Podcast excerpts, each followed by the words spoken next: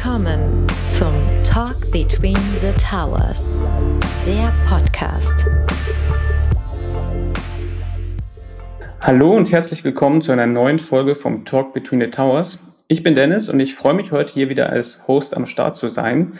Wir werden heute über ein Thema sprechen, was uns alle irgendwie im Alltag betrifft, denn wir werden mal über Payment sprechen.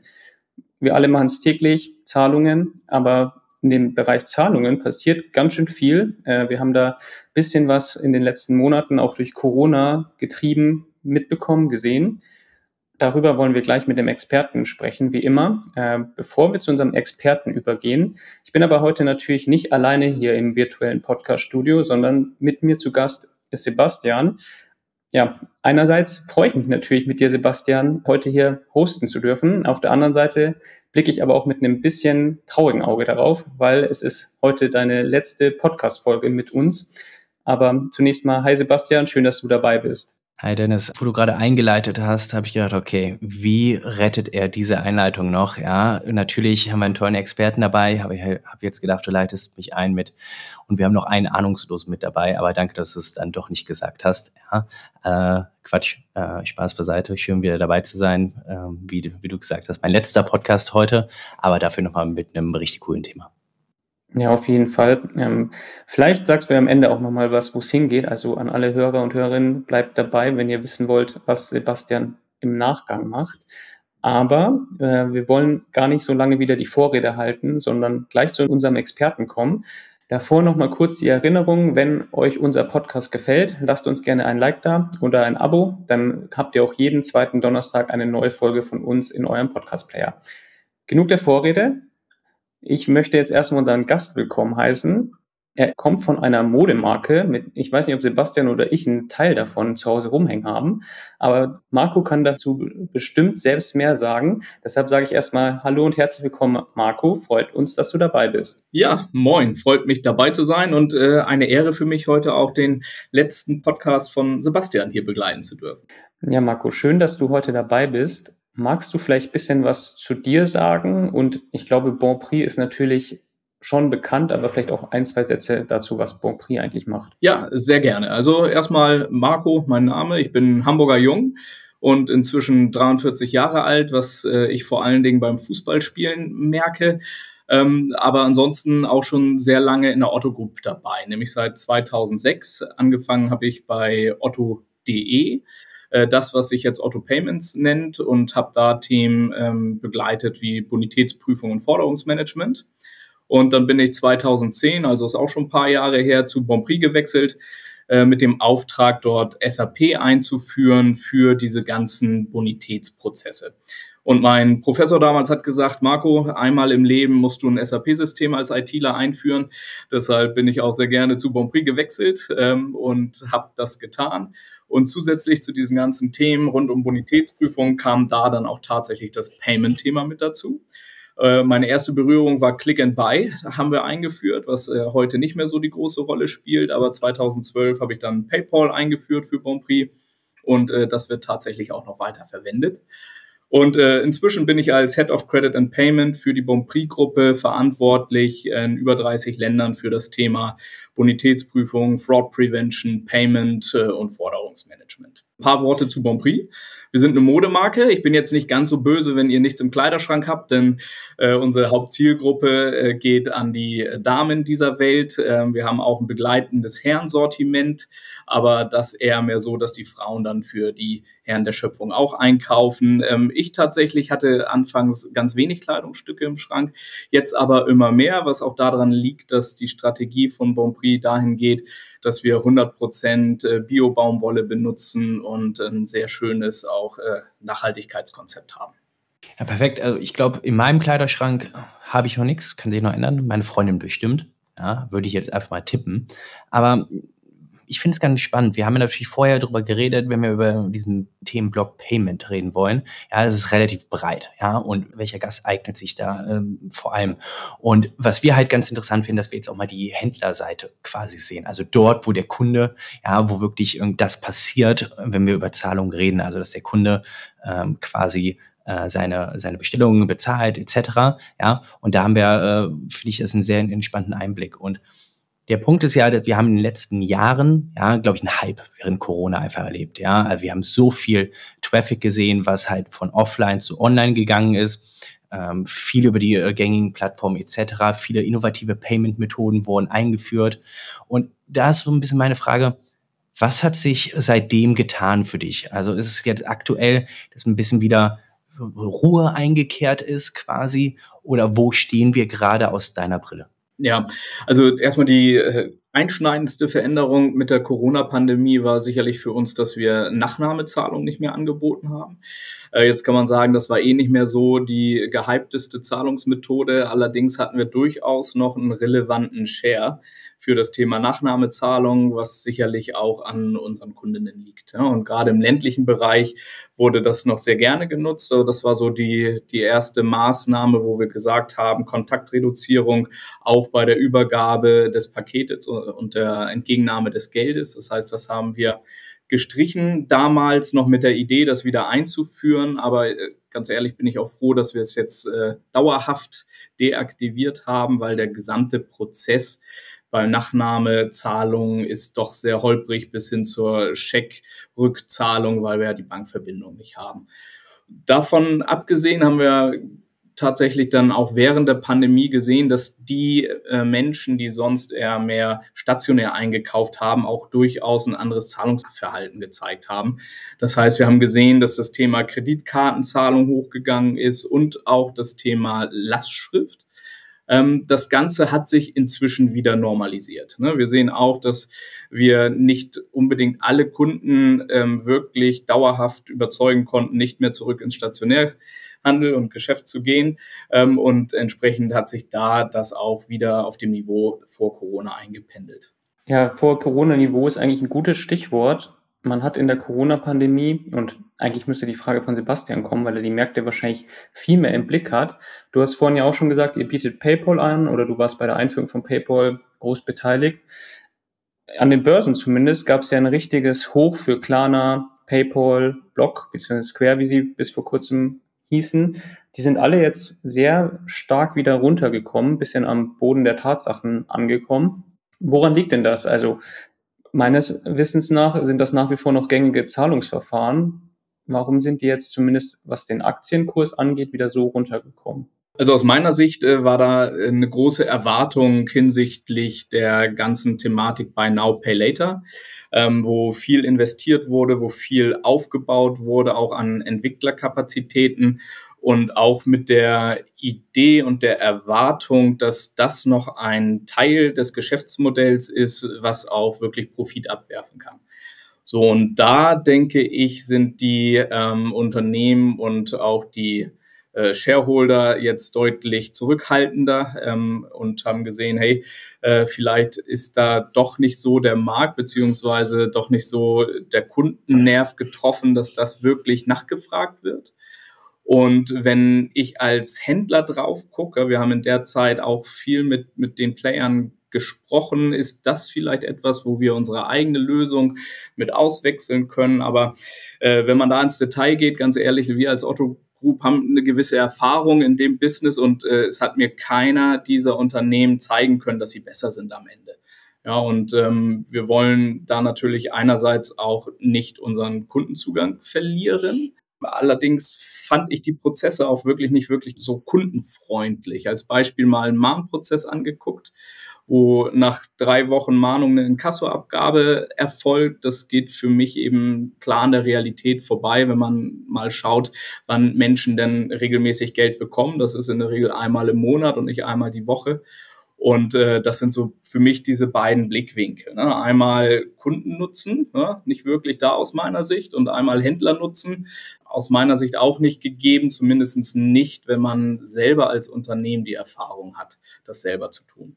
Hm, also vielleicht da mal eine Nachfrage zu stellen. Das bedeutet, du vor allem aus Händlerperspektive, das ist ja auch die Perspektive, die, die wir heute sehr interessant finden, sagst, gerade die ganzen äh, BNPL-Anbieter, Klarna etc., siehst du nicht den Kundennutzen, beziehungsweise du siehst bei euren Kunden jetzt vielleicht auch gar nicht mehr so die starke Adoption, die man vielleicht aus den Medien äh, entnehmen konnte. Korrekt. Ja, also wir, wir bieten ja auch BNPL an, ne? das heißt und sehen ja auch, dass es von den Kunden nachgefragt wird, wenn, wenn das so bei uns in einem äh, smoothen Checkout-Prozess auch drin ist, wo ich nicht diesen Kundennutzen sehe, Beispiel Klarna jetzt über viele Händler dort Rechnungen zu sammeln mit der Möglichkeit, jetzt einmal diese Übersicht zu haben, Zahlung auszulösen. Das äh, sehe ich tatsächlich nicht.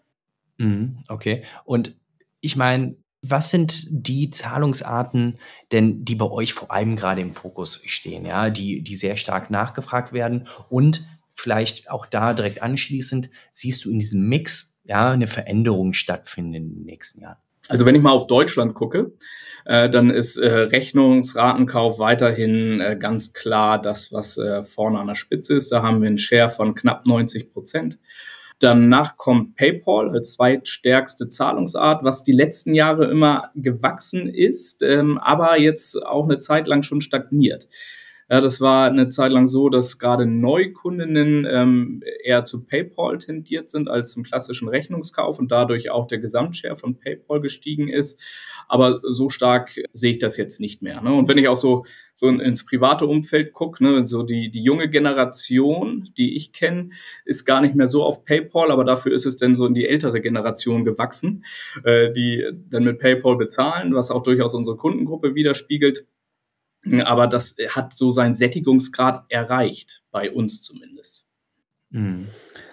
Eigentlich ja, ganz lustig. Ähm, ja, sorry, sorry, das will ich reinspringen, weil ich finde, das ist äh, eine Analogie eigentlich aus den sozialen Netzwerken. Ja, wenn man sich, glaube ich, als meine anekdotische Evidenz, zumindest wenn ich mir Facebook angucke, ja, äh, wohin da gerade die User so ein bisschen, äh, in welcher Altersklasse dort vor allem vertreten ist. Ja, und vielleicht haben wir das Gleiche dann auch ja, bei PayPal, was früher eine Domäne von jungen Menschen war vor allem und dass das mittlerweile auch wirklich dann Adoption in den, in den breiten Schichten findet, sagen wir es mal so. Ja, absolut, absolut. Ne? Das sehen wir auch. Facebook ist für uns ein sehr wichtiger Kanal. Ne? Das ist so genau unsere Zielgruppe. Und von daher, von daher passt es. Ne? Ja.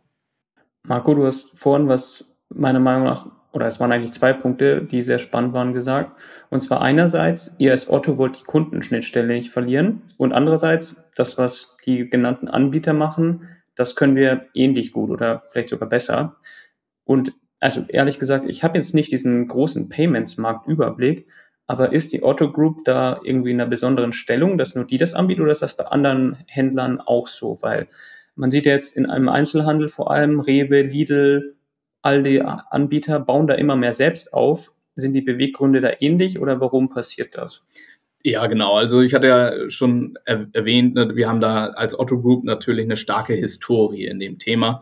Ein starkes Prozess-Know-how, was nicht heißt, dass wir nicht auch gucken, was machen die anderen und was machen die auch besser. Und was uns da auch hilft, ist die Gruppe insofern, dass wir mit About You zum Beispiel auch einen Player dabei haben, die das anders machen ja, und wir uns da auch gut äh, vergleichen können. Ja. Und ähm, äh, das selber zu prozessieren hat ähm, zwei wesentliche Vorteile. Neben dem Kundennutzen ist da eben auch das Thema der, der Erträge, ne, die wir dort mit generieren. Nicht nur, dass wir die Nachfrage bedienen müssen und pushen mit dem Thema äh, Buy Now Pay Later, sondern da kommen dann Zinserträge dazu, Mahnerträge dazu und wir müssen uns das ganze Thema unter Refinanzierungsgesichtspunkten angucken. Und für mich macht es aus Händlersicht, wenn man eine gewisse Größe erreicht hat, absolut Sinn, wenn man auf diese harten Zahlen guckt, äh, das selber zu tun.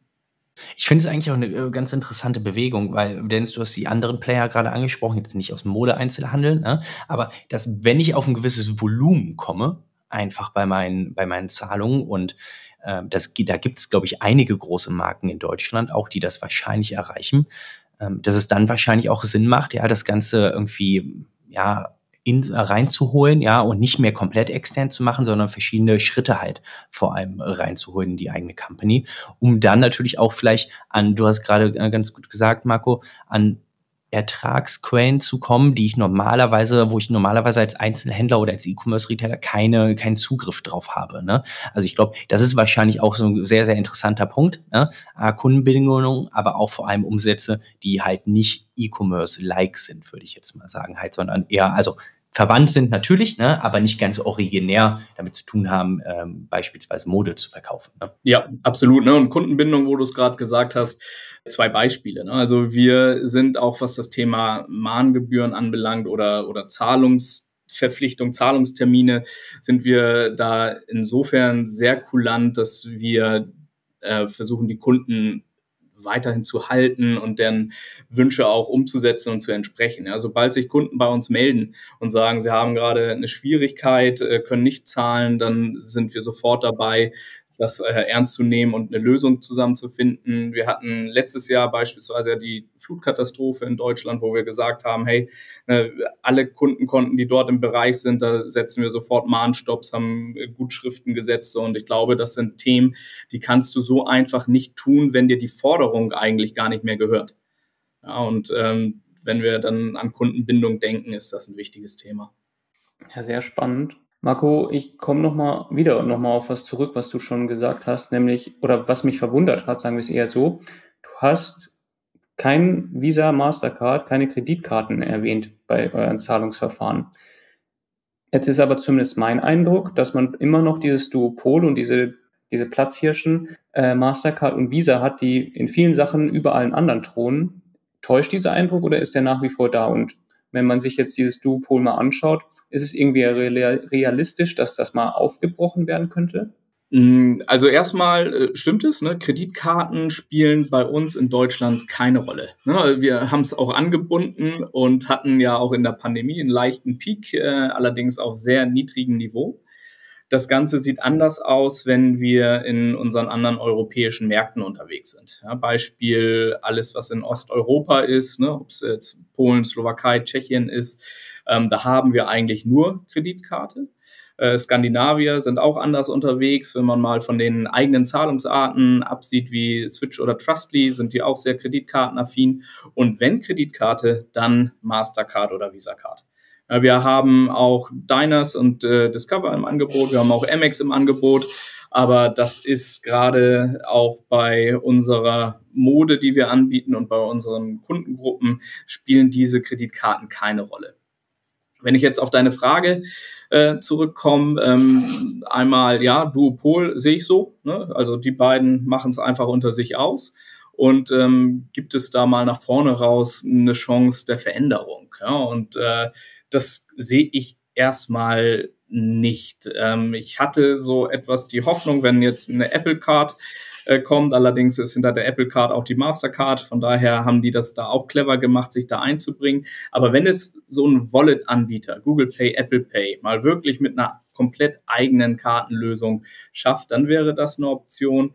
Das andere Thema wäre unsere Girocard vielleicht online fähig zu machen, dass das nochmal ein Thema ist. Aber das sehe ich ähm, in den nächsten Jahren nicht so, dass das die Kundenrelevanz hat oder bekommen wird, dass äh, an dem Stuhl und an den Thron von Visa und Mastercard da wirklich gerüttelt wird. Ich wollte es gerade sagen, weil eigentlich kommt ja Visa, Mastercard, drücken jetzt eigentlich sogar eher äh, in andere Bereiche. Also wenn ich zum Beispiel bei der Comdirect, ich bin bei der Comdirect, da habe ich halt eine Visa-Debit-Karte bekommen, also keine klassische Kreditkarte, aber statt der Giro oder zusammen mit der Giro, ich weiß es gar nicht genau, habe ich halt eine Visa Debit bekommen, die ich dann auch mit Apple Pay verbinden konnte und ich benutze nur noch Apple Pay, also im Endeffekt benutze ich immer nur meine Visa-Karte. Ja, ja, korrekt. Aber vielleicht, Marco, auch da um nochmal nachzufragen, weil du hast ja auch gerade mal irgendwie den Blick nach draußen geworfen, äh, nach Amerika mit Apple beispielsweise. Aber wie verhält sich das Ganze mit dem deutschen Payment-Markt? Ab und zu habe ich so von außen so den Eindruck nach dem Motto, dass die Deutschen halt ihre liebgewonnenen Kälber haben, sagen wir mal, oder goldene Kälber, die, die man nicht schlachten will. Ja, sagen wir, äh, das eine wäre Kauf auf Rechnung, ja, als Beispiel, was du ja als extrem beliebt markiert hast. Aber bedeutet das es für einen, für einen Payment Manager, dass man quasi erstmal gucken kann, wie die Methoden sich im Ausland verhalten? Um dann zu gucken, ah, werden wir das auch adoptieren? Also, dass man hier erstmal in der Warteschleife ist und erstmal wirklich sich das von außen angucken kann, weil unser Markt halt so verschieden ist oder er wirkt so verschieden zu, zu anderen Märkten. Ja, genau. Die, die Erkenntnisse, die wir dort generieren können und auf andere Länder übertragen können, da muss man vorsichtig sein. Ja, was wir machen können, ist, dass wir uns das prozessual anschauen. Ja, haben wir eigentlich rein von den Prozessen alles, um es äh, zu können, um es anbieten zu können. Das ist das eine. Ähm, und das andere ist dann tatsächlich, glauben wir an eine Kundenrelevanz, weil das ist das A und O. Wenn ich in einem Land eine Zahlung, Ideal in den Niederlanden mal als Beispiel habe, das brauche ich so in Deutschland jetzt nicht einzuführen. Das, das kennt hier keiner und das will auch keiner. Ne? Und von daher ist das so die Frage. Ein realistisches Beispiel da ist eher, äh, unsere Überlegung, dann mehr und mehr mit Buy Now, Pay Later in den USA Fuß zu fassen, ja, dass das eher so ein Thema ist. Aber das hängt dann wiederum mit den Prozessen auch zusammen. Habe ich eigentlich die Möglichkeit, die ich hier in Deutschland habe, mit der Schufa Bonitätsinformationen einzuholen? Habe ich dort äh, Richtung Inkasso eigentlich gesicherte Prozesse? Da waren wir beispielsweise mal in Brasilien unterwegs und da hat man rechtlich keine Handhabe, eine Forderung einzutreiben. Na, und da muss man schon mal gucken, äh, ist so die Prozesskette eigentlich vorhanden und lohnt sich das? Aber letztlich äh, gibt es Kunden, die genau das nachfragen und kann man da vielleicht auch ein First Mover sein und äh, Nachfrage reinholen, wo die anderen Händler einfach äh, noch einen Schritt weiter zurück sind. Marco, ich war am Wochenende in Zürich und das wird jetzt hier keine Anekdote, die ich aus meinem Privatleben erzähle oder was ich am letzten Wochenende alles so gemacht habe, was ich da festgestellt habe und auch schon in anderen europäischen Ländern, äh, da gab es Twint. Und Twint ist ein QR-Code, also Twint gibt es in der Schweiz, in anderen europäischen Ländern heißt das anders. Und dort wurde Twint auch richtig viel genutzt. Und mein Freund, den ich da besucht habe, der meinte auch, ja, Twint ist hier gang und gäbe, ich scanne einfach den QR-Code und zahle dann. Und hier in Deutschland sieht man das zwar ab und zu auch an Kassen rumstehen, irgendwie vom PayPal so ein QR-Code, aber im Endeffekt wird es nicht genutzt. Jetzt haben wir auch schon festgestellt, Kreditkarte wird auch nicht genutzt. Was oder warum sind wir Deutschen da irgendwie so eigen, dass wir manche Sachen einfach nicht nutzen und warum denkst du, setzt sich sowas wie QR-Code bei uns nicht durch? Und was bedeutet das auch generell für andere Dinge? Sind wir Deutschen einfach so lethargisch, dass wir solche Dinge nicht adaptieren oder woran liegt das? Ist eine gute Frage. Ne? Ich glaube schon, dass das ein kulturelles Thema ist. Ähm, einmal, einmal zur Frage QR-Code. Ne? Wir haben bei uns auf der Rechnung auch seit 2018 QR-Code. Kann man ganz komfortabel dann mit seiner Banking-App nutzen, wenn es denn die Banking-App unterstützt. Ne? Wir sind eben, haben ja nicht wie Twint da eine eigene Zahlungsart äh, hier bei uns im Einsatz. Und ich persönlich nutze es schon gerne, wenn es die Option gibt. Ähm, und denke auch, dass QR-Code-Nutzung durch die Pandemie mal wieder ähm, durchaus an Relevanz äh, gewonnen hat, weil auch nicht so technikaffine Menschen gemerkt haben, oh, ja, mit dem QR-Code geht das eigentlich relativ einfach. Ne? So, wa warum glaube ich aber jetzt nicht, dass das die Zukunftstechnologie ist, auf jeden Fall nicht so, wie es heute ausgeprägt ist, weil erstmal braucht es ja zwei Devices oder eine Papierrechnung und das Handy oder ein Desktop-PC und ein Handy. Und wir sehen bei unseren Kunden, dass die eigentlich nur noch mit einem Device unterwegs sind. Wir werden jetzt nach und nach die Papierrechnung auslaufen lassen. Das heißt, das gibt's auch nur noch digital. Die haben alles auf ein Device und können den QR-Code gar nicht mehr scannen. Und ich denke mal, das ist äh, ein Thema, was da die Nutzung durchaus äh, schwierig macht. Ne? Und ähm, aber äh, zum Thema, ne, warum sind wir Deutschen so oder sind wir Deutschen wirklich so? Ähm, das kann ich bestätigen. Wir hatten von Bonprix bis vor kurzem ein äh, Store in der Mönckebergstraße hier in Hamburg, äh, wo wir gesagt haben, wir wollen mal alle negativen Einflüsse, die man so beim Stationärshoppen hat, ja ähm, auslöschen, wie zum Beispiel auch den Kassen, den Bezahlprozess. Ja, bei uns konnten die Leute dann direkt auschecken mit ihrem Handy und per PayPal zahlen. Da hatten wir eine Nutzungsquote von unter ein Prozent. Ne, die Leute wollten ihr Bargeld nehmen und an der Kasse die Ware zahlen, obwohl wir alles mit RFID-Chips äh, gefleckt haben von der Ware hin. Das war überhaupt kein Problem gewesen. Und das hat uns selber überrascht. Ne? Wir wollten den Laden bauen, ohne eine Barkasse zu haben. Ja, und haben aber nach dem ersten Eröffnungstag gesehen, das äh, geht nicht. Das kannst du in Deutschland nicht tun. Ja, und da haben wir einfach so eine Beharrlichkeit, die ist einfach da. Wir reden ja gerade viel über euer Business und du beschäftigst dich ja auch, wie du es gesagt hast, mit dem Payment-Erlebnis halt. Also wo kann man was verbessern, etc. Was sind für dich gerade aktuell so die größten Baustellen, wo du sagst, okay, hier müssen wir wirklich vielleicht nicht nur ihr als Player, sondern vielleicht auch die Branche generell, woran müsst ihr arbeiten nach dem Motto oder woran arbeitet ihr aktuell, dass ihr sagt, hey, das sind die Punkte, wenn wir die erreichen, dann heben wir das Ganze hier nochmal auf ein anderes Level für den Kunden. Mhm.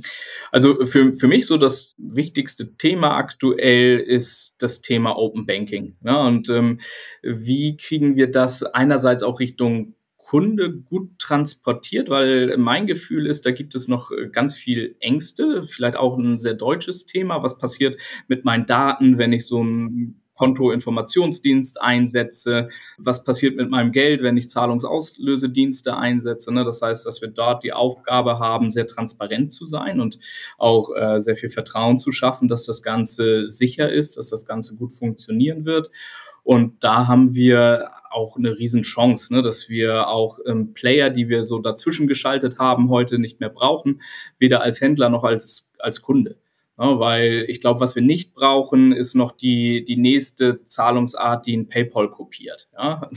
und äh, versucht, ähm, dort eine gewisse Kundenrelevanz zu erreichen, sondern eigentlich mit der Infrastruktur, die wir haben, die offenen Regularien nutzen, äh, wirklich äh, schöne, sichere, schnelle Produkte zu bauen, sowohl für die Kunden als auch für uns als Händler.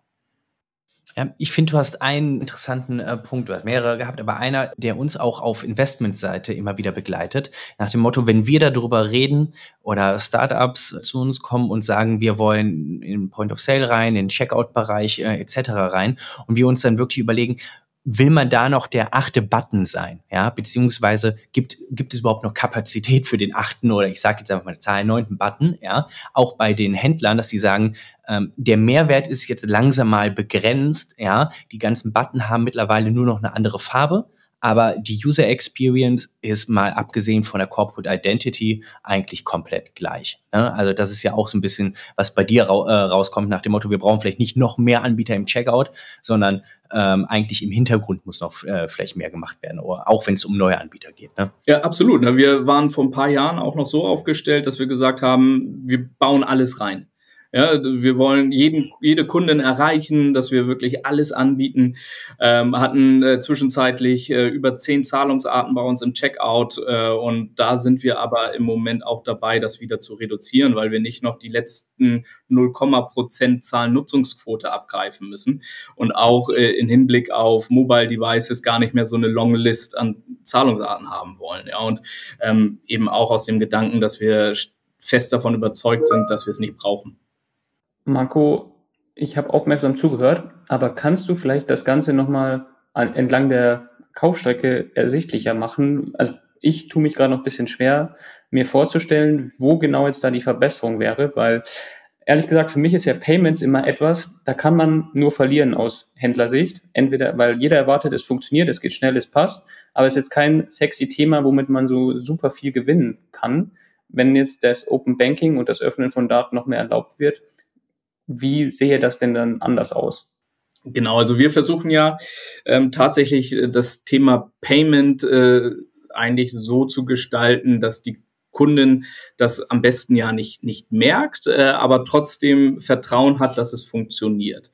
Ja, meine Lieblingszahlart ist tatsächlich auch die Lastschrift. Ne? Wenn man das bei uns einmal genutzt hat, dann ist es immer da, funktioniert super, aber äh, da gibt es nicht die große Nutzungsquote. So auf deine Frage im Open Banking, ne, wo ich da Mehrwert sehen kann, ist, wenn wir ähm, übers Mobile Device dort in der App sind und die Kundin äh, legt ihren Artikel in Warenkorb, geht auf die Checkout-Seite und äh, wir sehen dort, aha, sie hat ja eine Banking-App ne, von äh, der Commerzbank beispielsweise drauf und äh, können auch direkt hierüber die Daten übernehmen und sie muss nur noch einmal klicken mit dem Face-ID-Scan, ist das alles durch und äh, mehr muss sie nicht tun. Das ist halt für mich so ein, so ein schöner Prozess, den wir da machen könnten, um auch möglichst wenig Berührungspunkte am Ende mit dem unangenehmen Payment-Thema zu haben für die Kunden. Mhm. Äh, Marco, ich, auch auf die Gefahr hin, dass wir uns hier vielleicht wiederholen, aber wir haben in unseren letzten Ausgaben immer wieder auch, das ist jetzt eher ein Fintech-Thema, aber wir nennen es Embedded Finance, Embedded Financial Services. Also das ist auf der einen Seite Fintech-Thema, auf der anderen Seite hat es aber auch viel damit zu tun mit Firmen, die im Nicht-Finanzbereich arbeiten aber Finanzdienstleistungen gerne anbieten möchten. Ja, es kann äh, Kredite an Kunden sein, bei Marktplätzen sind es auch Kredite an, an Händlern auf der Plattform etc. Wie, also A, ist das Thema bei euch überhaupt relevant, ja? Oder hm, würdest du da auch äh, drunter eher fassen, dass ihr gewisse Themen jetzt selber macht und die nicht mehr am Outsourcen seid, quasi ein Dienstleister? Also ist das Thema bei dir überhaupt schon mal äh, über den Tisch gelaufen? Ja, einfach mal auch so als Referenzcheck für uns, ob wir uns nicht in unserer eigenen Bubble hier ein bisschen bewegen und im Finanzwesen das als das nächste große Ding gefeiert wird, aber beim Händler beispielsweise oder beim äh, E-Commercer das eigentlich noch gar keine große Rolle spielt. Ja, ähm, nee, genau. Also ist, ist immer wieder Thema und ist auch gerade jetzt wieder ein größeres Thema bei uns, wo wir am Markt ja auch steigende Zinsen für uns als Unternehmen haben, um uns zu refinanzieren. Ja, und da kann es durchaus sein, dass äh, Unternehmen, die dort äh, Produkte anbieten und uns eben auch äh, Richtung Working Capital und Liquiditätsmanagement helfen, da bei uns eine Rolle spielen können. Ja, wir sind eben weiterhin ähm, immer darauf bedacht, den Kundenkontakt und die Kundenschnittstelle nicht aus der Hand zu geben. Ja, das äh, wäre dann mehr Richtung, wie können wir das nutzen, um uns selber zwischenzufinanzieren? Äh, oder was gibt es als White Label eventuell noch mit so viel Mitspracherecht in den Prozessen, dass wir dabei ein gutes Gefühl haben, auch noch ein Wörtchen mitreden zu können, wenn es darum geht, ähm, Richtung Kunde aufzutreten. Ja, das heißt, da bin ich nicht ganz so äh, strikt wie bei nur BNPL-Anbietern, ne, die bei uns reingehen, sondern wenn sie wirklich die gesamte Wertschöpfungskette anbieten und uns nach hinten raus auch helfen mit einem äh, guten Finanzierungsmodell, ist das auf jeden Fall eine sinnvolle Unterstützung, gerade jetzt. Mhm. Wir haben jetzt schon ein bisschen immer in die Glaskugel und nach vorne geguckt. Wenn ich mal ein bisschen in den vergangenen Wochen verfolgt habe, was so auf verschiedenen Events besprochen wurde und interessanterweise auch auf Payment-Events, war das immer die Einführung des digitalen Euros. Und das ist ja irgendwie so ein großes Thema, was rumschwellt, was jetzt aber auch nicht super akut wirkt. Deshalb meine Frage an dich. Wie aktiv beratet ihr euch davor? Habt ihr schon irgendwie einen Masterplan in der Tasche, was ihr dann machen würde? Und was denkst du oder was denkt ihr, würde sich eigentlich durch die Einführung für euch ändern? Oder ist das halt nur, ja, okay, ist halt ein bisschen was anderes, aber im Endeffekt an den ganzen Checkout-Prozessen würde dann nicht viel passieren. Ich beobachte das auch, ähm, eher mehr aus äh, privatem Interesse, weil wir als Bonprix ähm, sind da erstmal in der Beobachterrolle. Ja, für uns ist auch da wichtig, wann ist das relevant für unsere Kunden.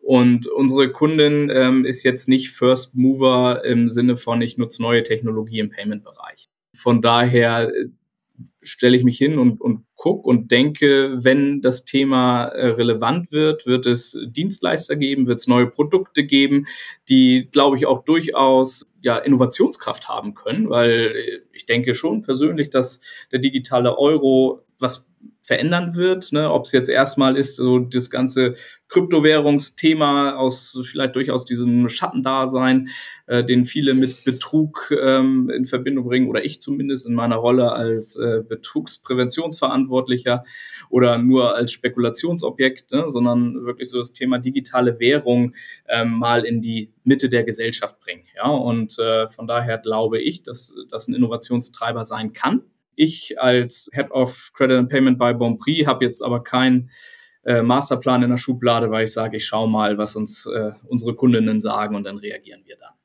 Ja, Marco, vielen Dank für deine Insights. Jetzt kommen wir mal zu dem allgemeinen Teil, weil wir haben eine Frage, die wir immer allen Podcast-Gästen noch zum Abschluss stellen. Und zwar lautet die, wenn du dir jetzt mal jemanden für diesen Podcast als Gast wünschen könntest oder vielleicht auch ein Thema, wenn dir keine Person einfällt, Worüber sollten wir denn mal hier demnächst sprechen?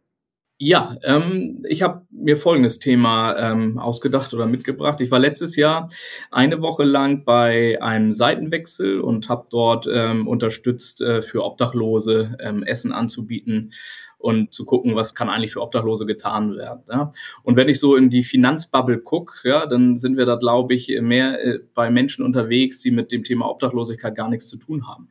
Äh, Frage ist, für mich? Ja, wie können wir für Menschengruppen, die doch weit weg sind, eigentlich ein praktischen Nutzen erreichen, wenn wir über Fintech sprechen? Ja, hat mal die jemand äh, ins Auge gefasst oder geht es eigentlich immer nur um ähm, ja, Geld? Interessant, beziehungsweise nicht nur interessant, vor allem auch wichtig.